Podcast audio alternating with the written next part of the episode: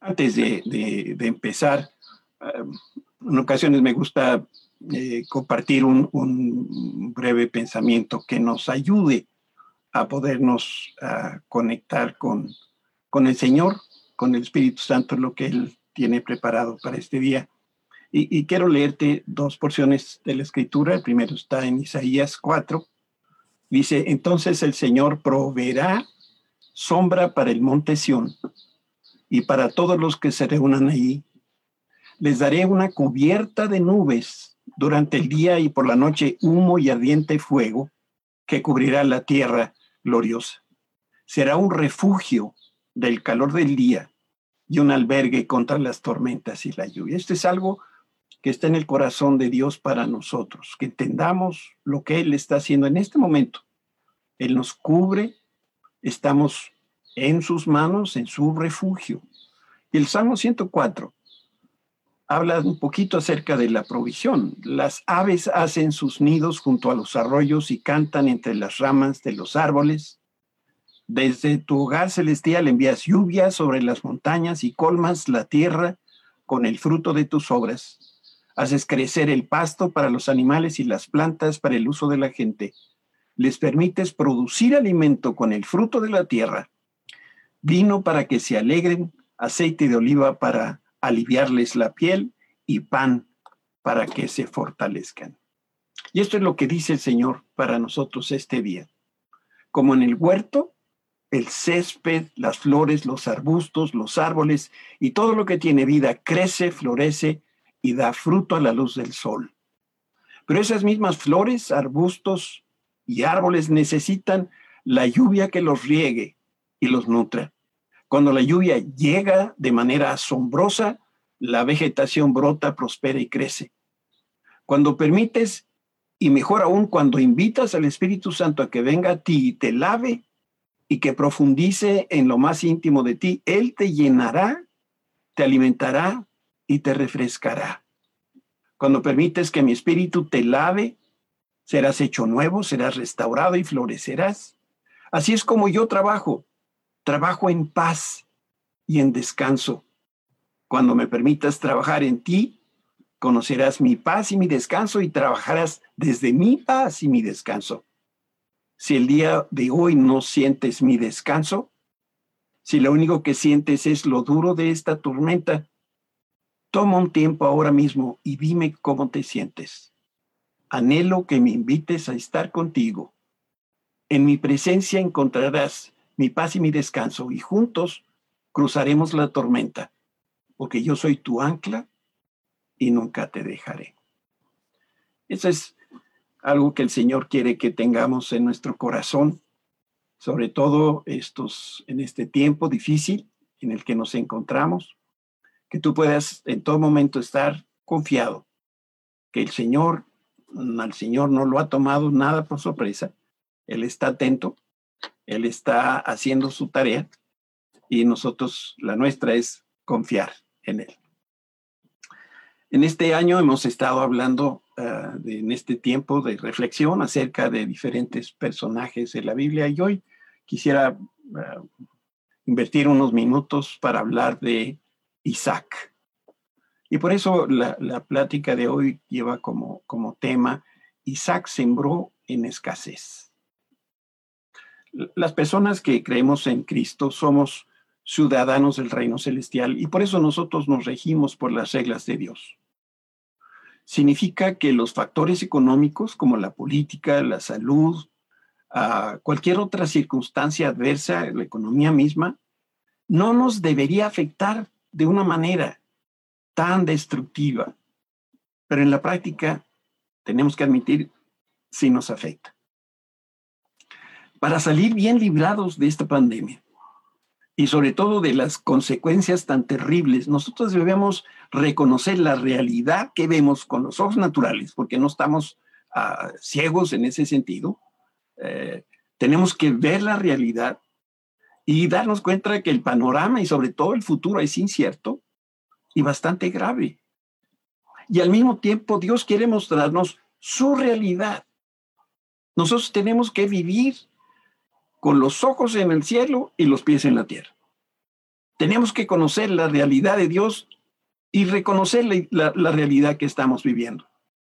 La escritura registra de un hecho histórico que se parece un poquito al momento actual y esta es la palabra que va a servir como base para la reflexión de hoy. Y vamos a empezar viendo una primera cita en el libro de Génesis capítulo 26. Empieza el versículo 1 diciendo, un hambre terrible azotó la tierra, como había ocurrido antes en tiempos de Abraham.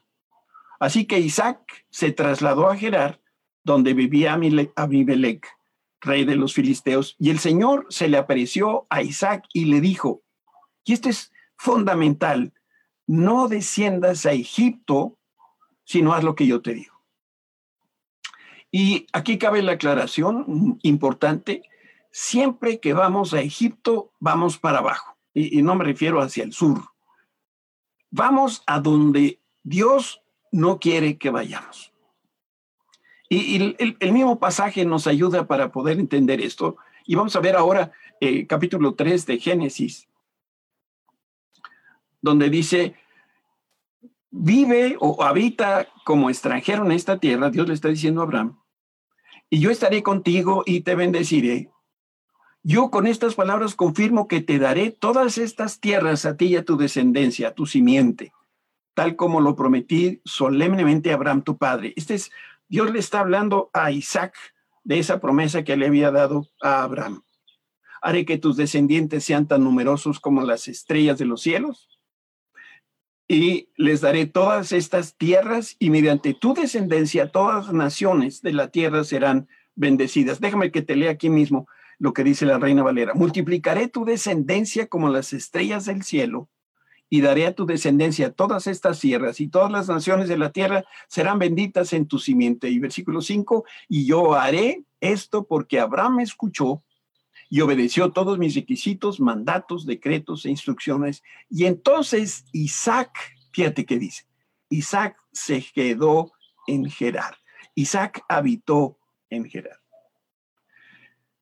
Este texto dice entonces que Dios le dio propósito a Isaac. ¿Te acuerdas? Isaac es hijo de Abraham, pero cuando se deterioraron las condiciones de vida, cuando hubo escasez en la región donde habitaba Isaac, aumentó el hambre. Isaac tuvo miedo. Isaac en ese momento consideró bajar a Egipto. Viviendo en Gerar, esta era una, una región filistea, Isaac quería mudarse con todo y su familia a Egipto. Y, este deseo de, de cambiar de residencia viene dado porque él creyó que para resolver su problema debía cambiarse, debía mudarse a otro lugar. Vamos, si fuera mexicano Isaac, le hubiera orado al Señor diciendo, Señor, no me des, nada más ponme donde hay. Esta era la oración de, Isaac. Este pensamiento no es bíblico. ¿eh?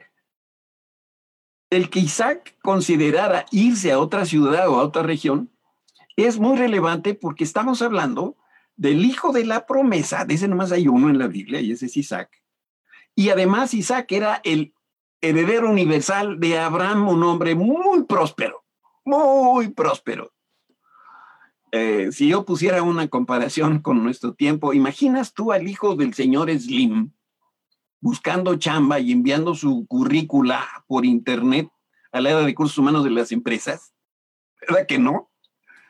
Pues si Isaac se aterrorizó por el hambre, siendo el hijo de quien era pues no es difícil que tú y yo también estemos asustados por el futuro que tenemos inmediato. Conocemos los propósitos de Dios, ¿verdad? Dios tiene para nosotros buenos planes y eso es lo que dice este, este pasaje. Vamos a ver aquí Jeremías 29. Esto es algo que tú ya conoces, porque yo sé muy bien los planes que tengo para ustedes, afirma el Señor.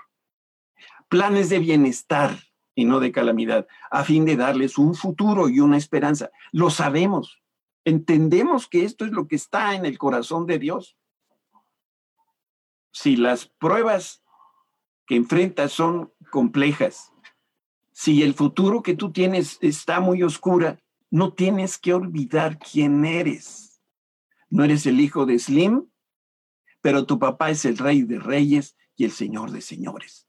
Y eso no lo tiene nadie, solamente aquellos que hemos creído en Jesucristo. Isaac era el hijo de Abraham, pero en ese momento olvidó su identidad. A la hora que empezó a apretarle el pescuezo, la, la situación adversa que vivía, se empezó a olvidar de quién era.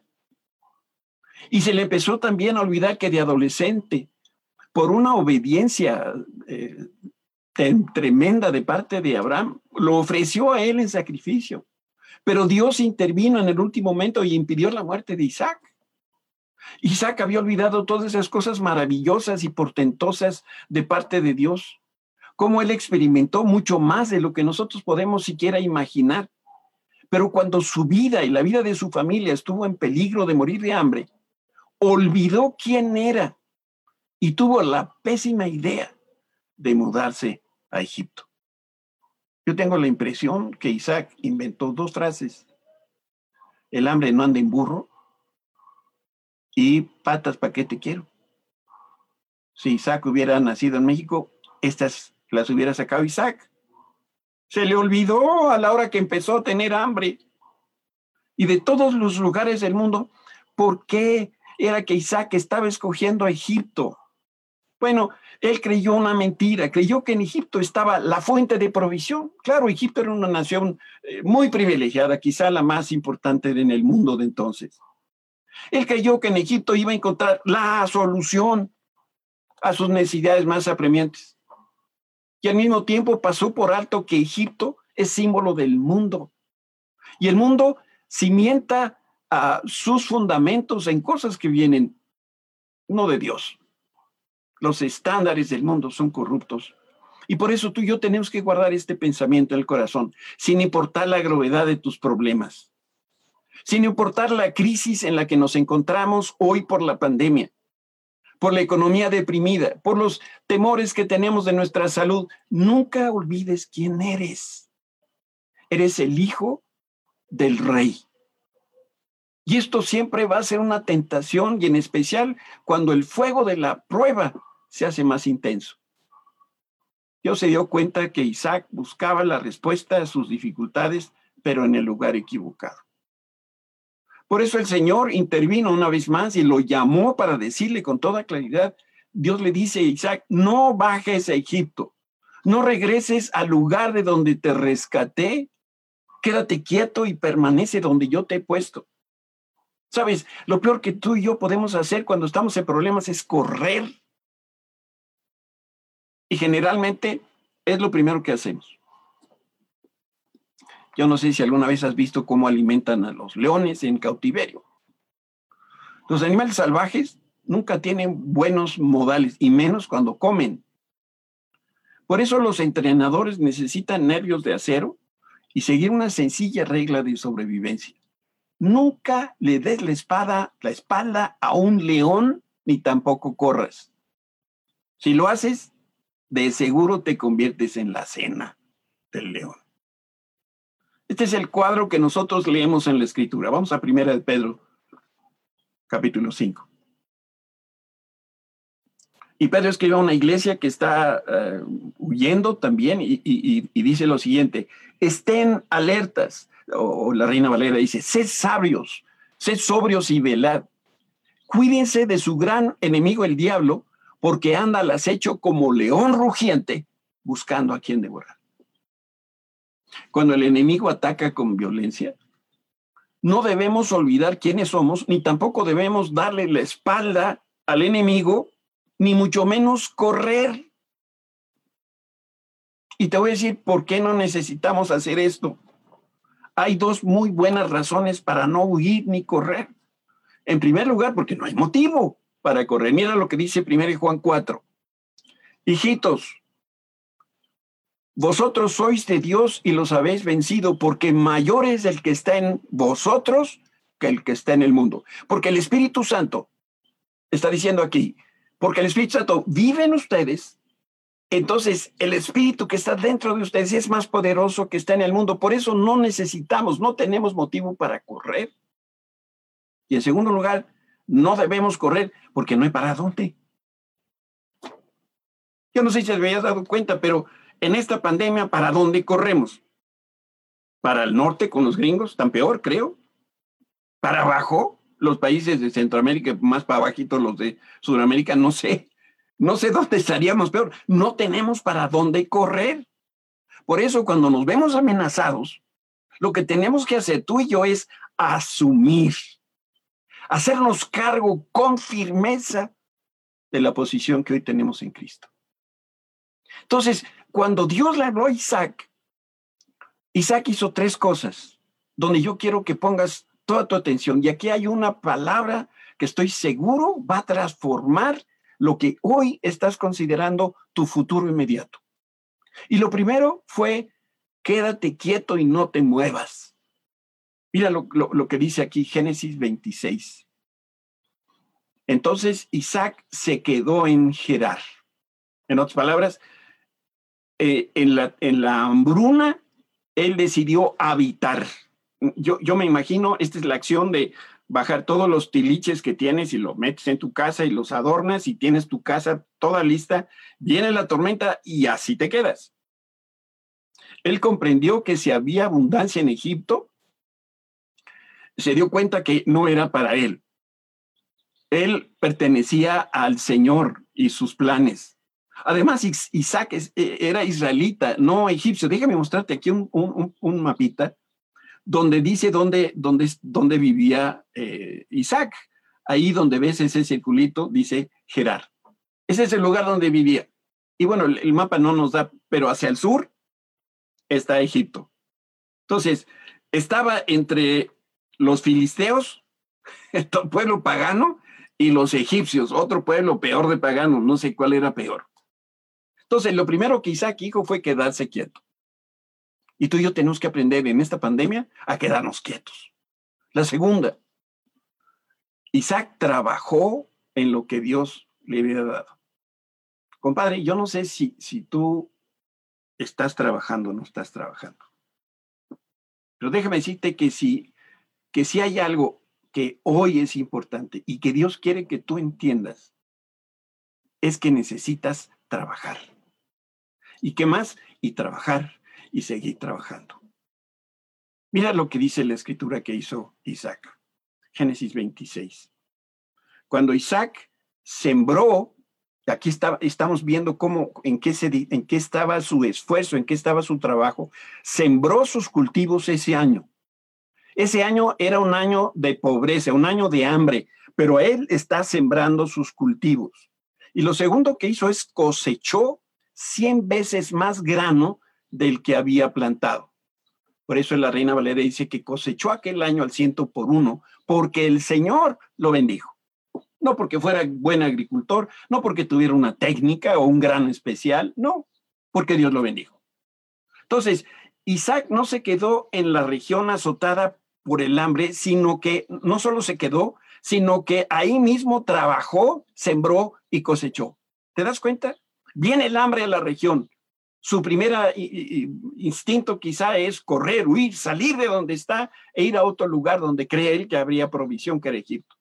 Pero Dios le dice, no, no te muevas. Y ahí donde estás, trabaja.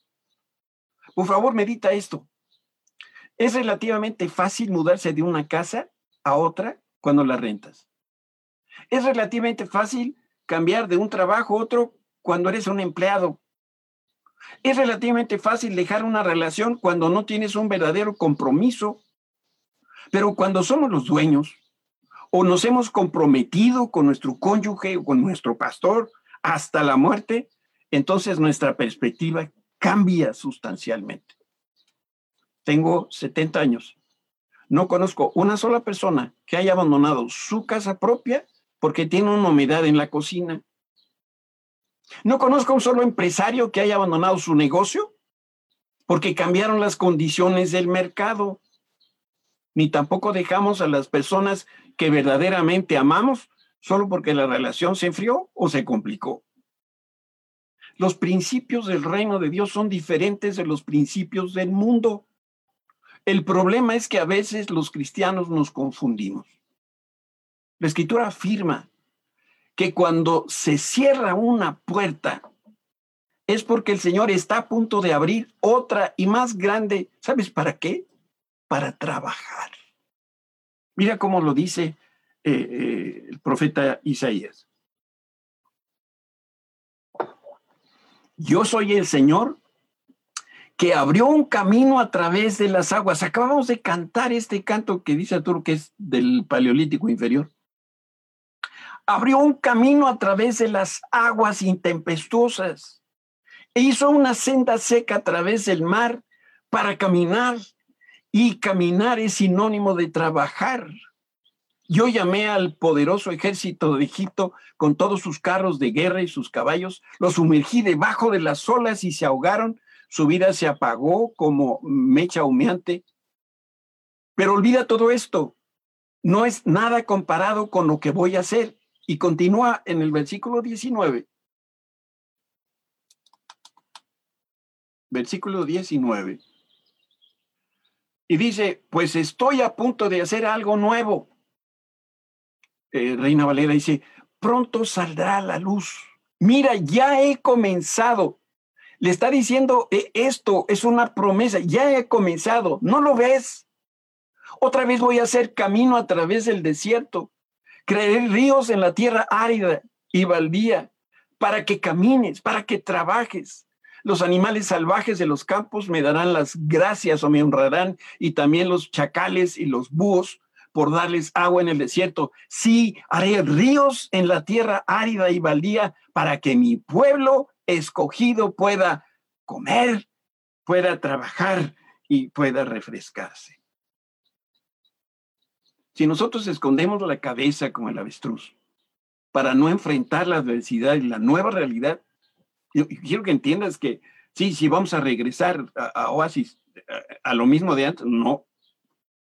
Hay una realidad diferente y si la hay en el ministerio, la hay en tu trabajo, pero déjame decirte, también la hay en tu matrimonio, lo hay en tu relación con tus hijos, en relación con las demás personas. El mundo como lo conocíamos cambió.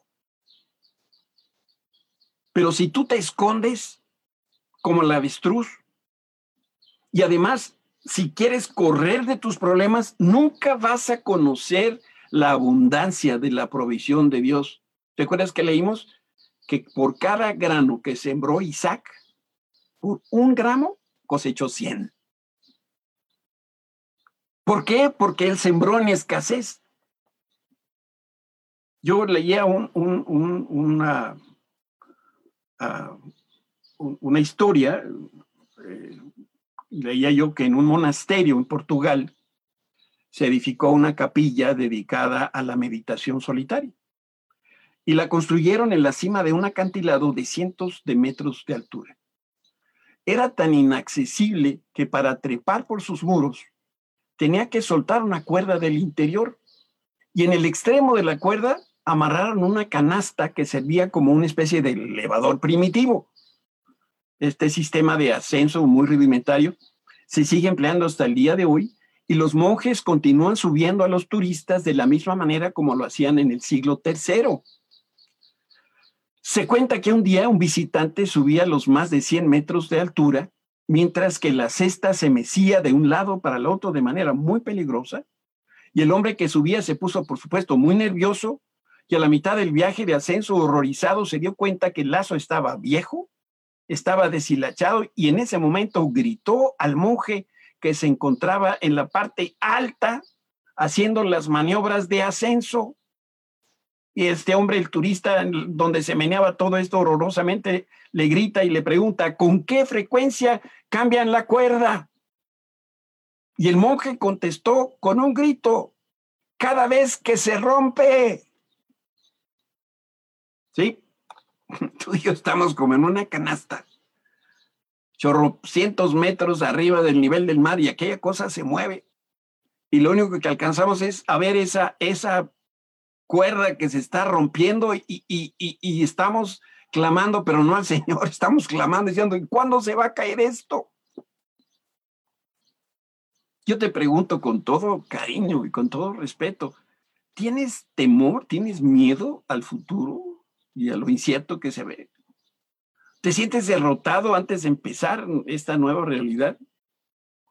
Pues déjame decirte que yo vengo de parte de Dios para darte ánimo, porque el Señor está a punto de abrir una puerta mejor y más grande donde tú vas a poder trabajar. Esa es la buena noticia que traigo yo de parte del Señor.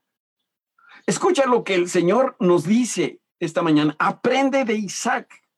Él se quedó en el centro de la adversidad, no corrió, no huyó, se quedó donde estaba y trabajó. Sembró en escasez. Estos días yo he escuchado personas que dicen, no sé si tengo trabajo o no lo tengo. Pero también he escuchado que están otros diciendo, yo creo que me voy a salir y voy a buscar otra cosa porque este trabajo está espantoso.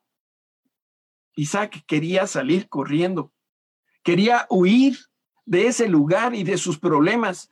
Él no quería quedarse ni un solo momento más, pero comprendió, porque el Espíritu Santo habló a su vida, que ese era el tiempo de sembrar, este es el tiempo de invertir. Y justamente eso hizo. Isaac sembró ese mismo año y el Señor lo bendijo. Leímos en la escritura que Isaac cosechó al ciento por uno, es decir, sembró uno, cosechó uno. Y la escritura afirma que Isaac recogió una cantidad fabulosa de alimento justo en la época de mayor carestía y de un hambre terrible que azotó la zona. ¿A qué se debió este éxito? A que Isaac obedeció a Dios. Se quedó quieto. Confió y creyó lo que dice el Salmo 91.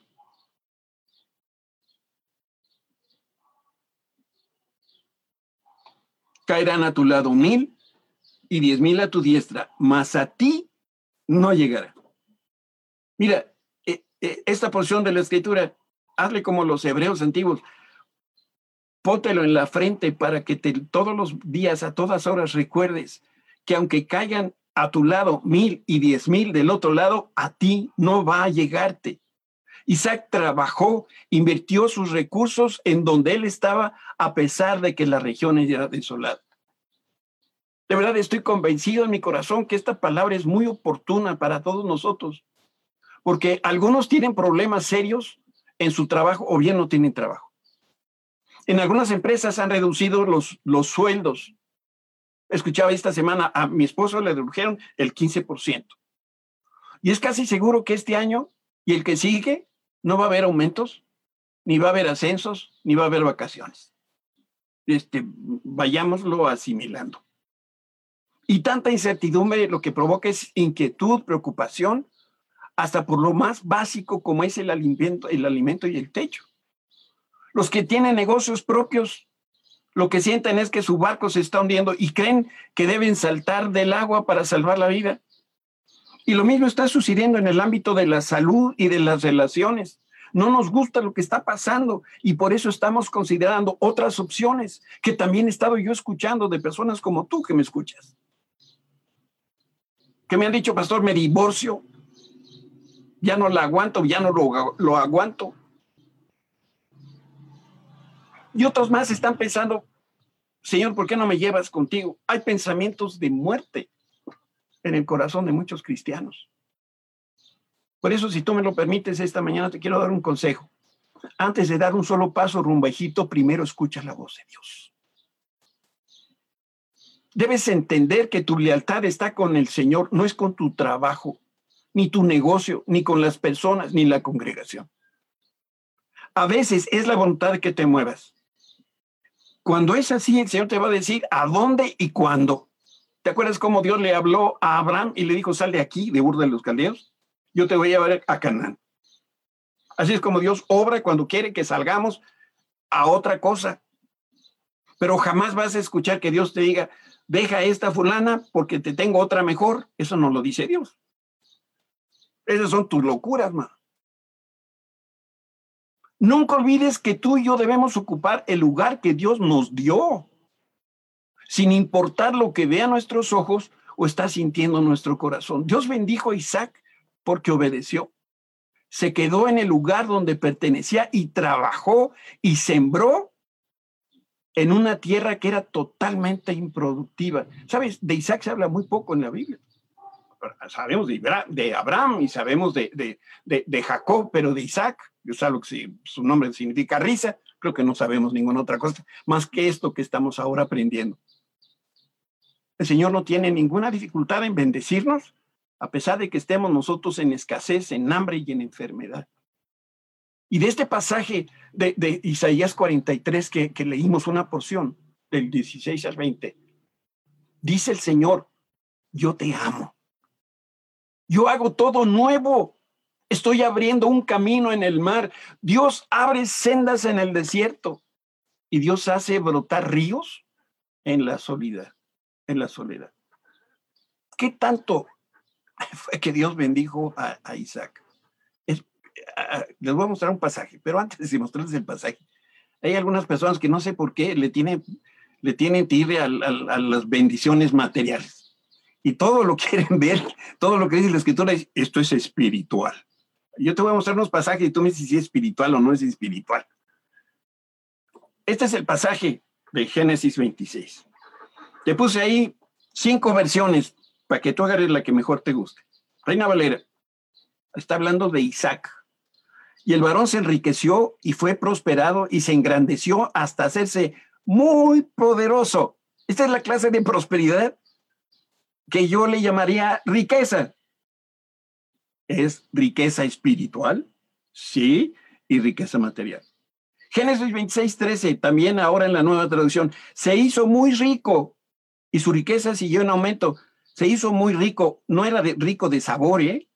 era de recursos económicos en la Biblia ah, de las Américas. Y el hombre se enriqueció y siguió enriqueciéndose hasta que llegó a ser muy poderoso. La Biblia día pronto fue un hombre de gran riqueza y llegó a ser muy importante como el señor Slim, versión internacional. Así que Isaac fue acumulando riquezas hasta que llegó a ser muy rico.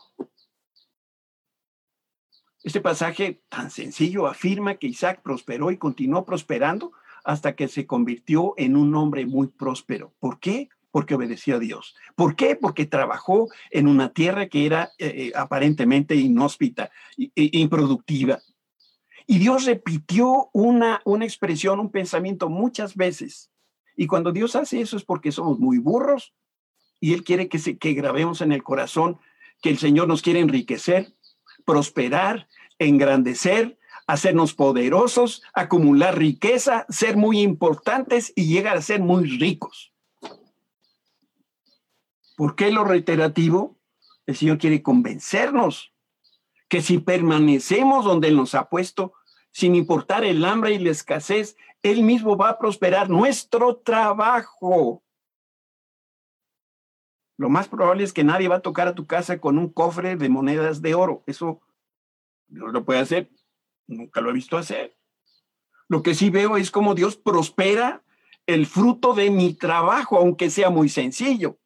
Pero si no hay trabajo, ¿cómo puedo entonces hacer que, Dios prospere de, de dónde?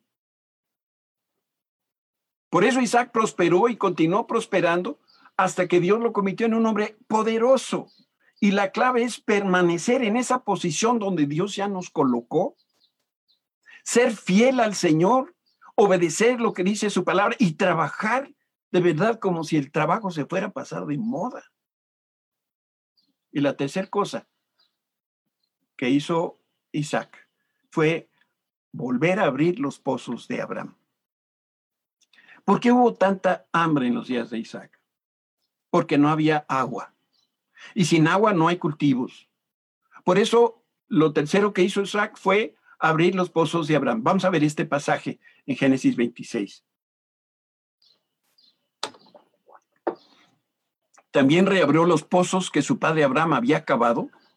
Es decir, volvió a abrir Isaac los pozos de agua que abrió su padre Abraham. Porque los filisteos los habían tapado después de su muerte y les puso nuevamente los nombres que Abraham les había dado.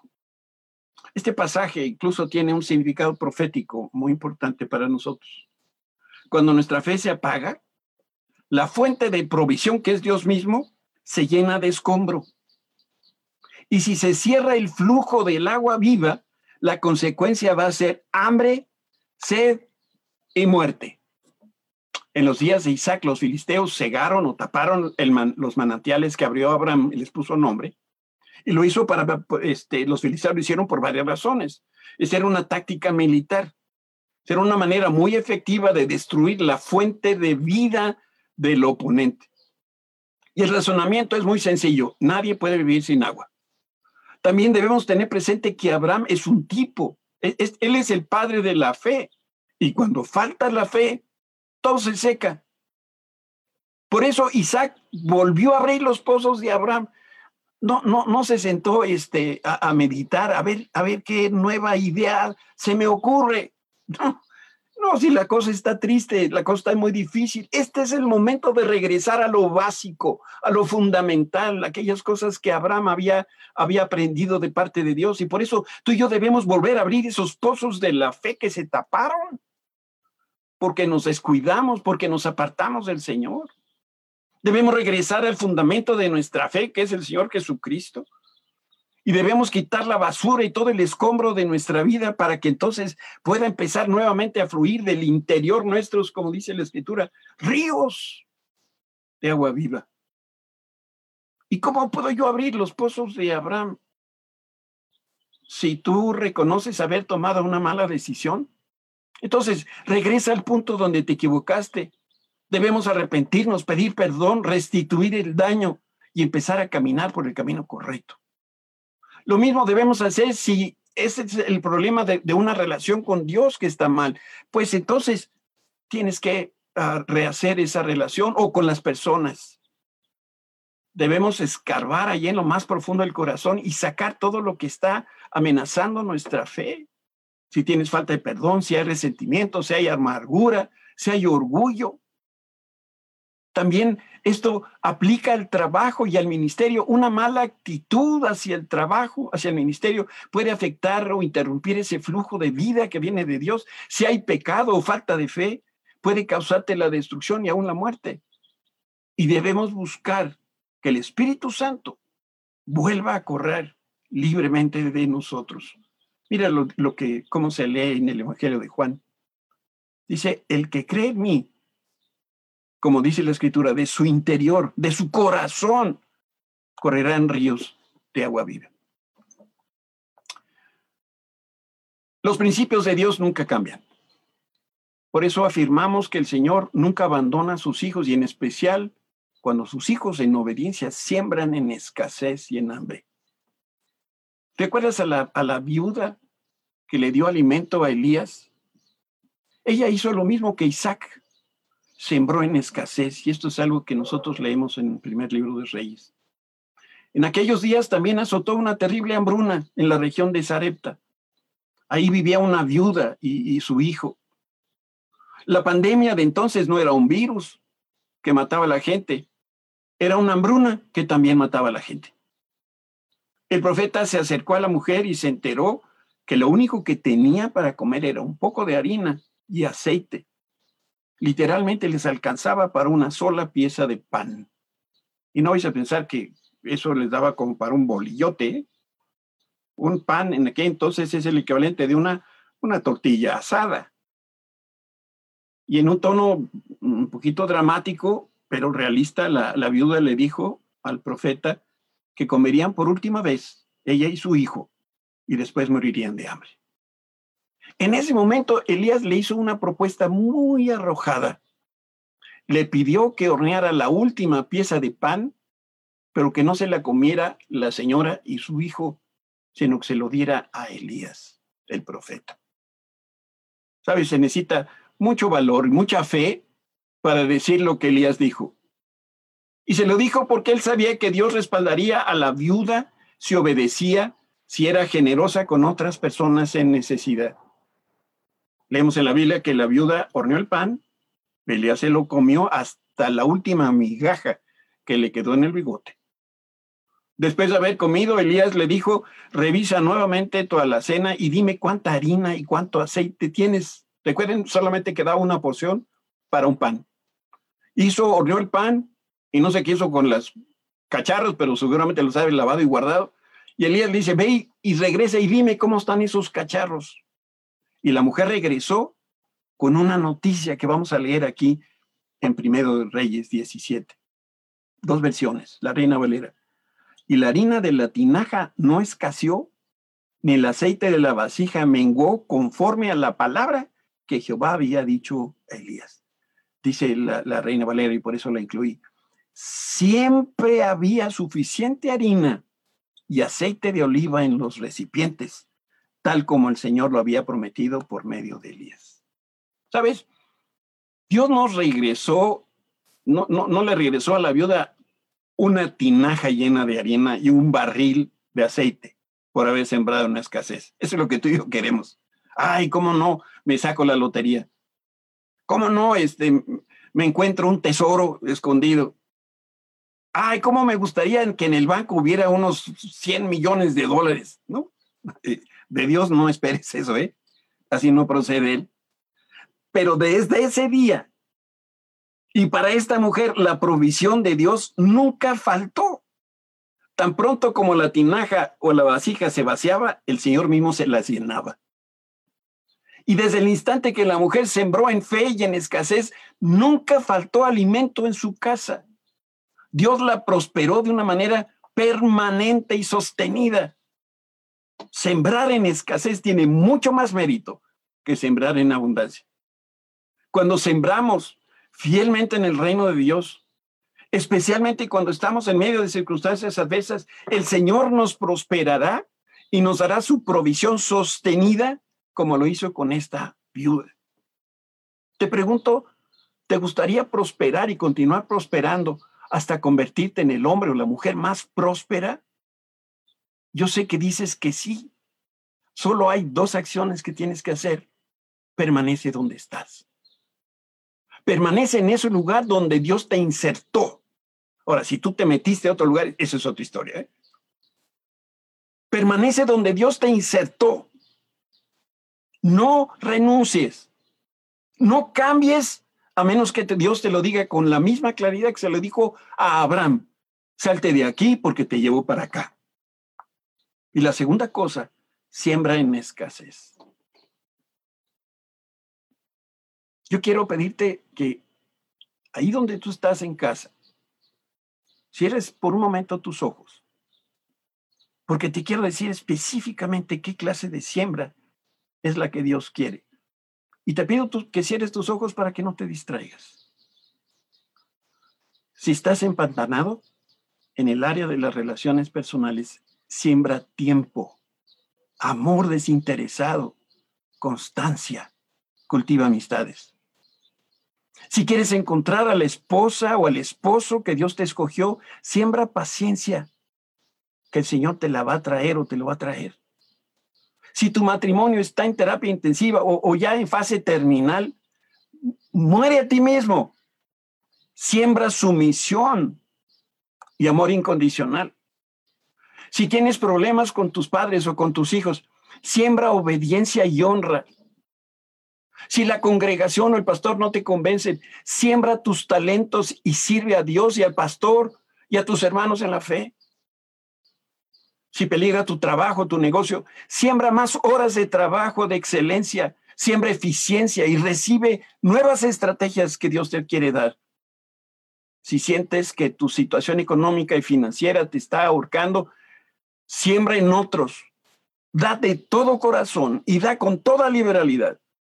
Y si tú lo haces, el Señor dice lo siguiente, den a otros y yo les daré a ustedes con la misma medida con lo que ustedes dan, les daré a los otros. Y dice cómo va a ser esa medida. Una medida buena, apretada, sacudida y repleta. Si estás enfermo en lo físico, en lo emocional o en lo espiritual, siembra gratitud a Dios por tu condición actual y porque estás convencido que ya fuiste sanado por las heridas de Cristo. Si estás seco hambriento y anhelas que Dios te toque, siembra confianza. Porque si nosotros siendo malos sabemos dar buenas dádivas a nuestros hijos, ¿cuánto más hará nuestro Padre Celestial? Y si abres ahora tus ojos y me ves, te tengo que decir algo que tú ya sabes, estamos en medio de una pandemia horrorosa, pero también estamos en medio de la oportunidad más grande que tenemos en nuestra vida si trabajamos con Dios. Comprométete en esta hora con el Señor a trabajar como nunca antes lo hayas hecho. Y deja todos los resultados en sus manos. Y si tú lo haces, como lo hizo el Señor con Isaac, y como Dios no tiene preferidos, por cada grano que tú siembres en este tiempo de escasez, Dios te habrá de dar ciento por uno. Padre Santo, gracias te damos por la verdad de tu palabra. Gracias te damos, Señor, porque este mensaje es para nosotros hoy, para este tiempo de pandemia. Y no hay mejor palabra de ánimo que podamos recibir que saber que tú quieres de parte nuestra un compromiso contigo a trabajar. Y que tú, Señor, estarás honrando nuestra obediencia a ti, nuestra obediencia a tu palabra, Señor. Y en tus manos está ya la victoria. De nuestra parte nos queda el compromiso, la decisión franca y decidida a trabajar como nunca antes lo habíamos hecho, porque ahora lo vamos a hacer trabajando de la mano contigo. Y tú, Señor, respaldarás nuestro trabajo y obediencia. En el nombre de Cristo Jesús.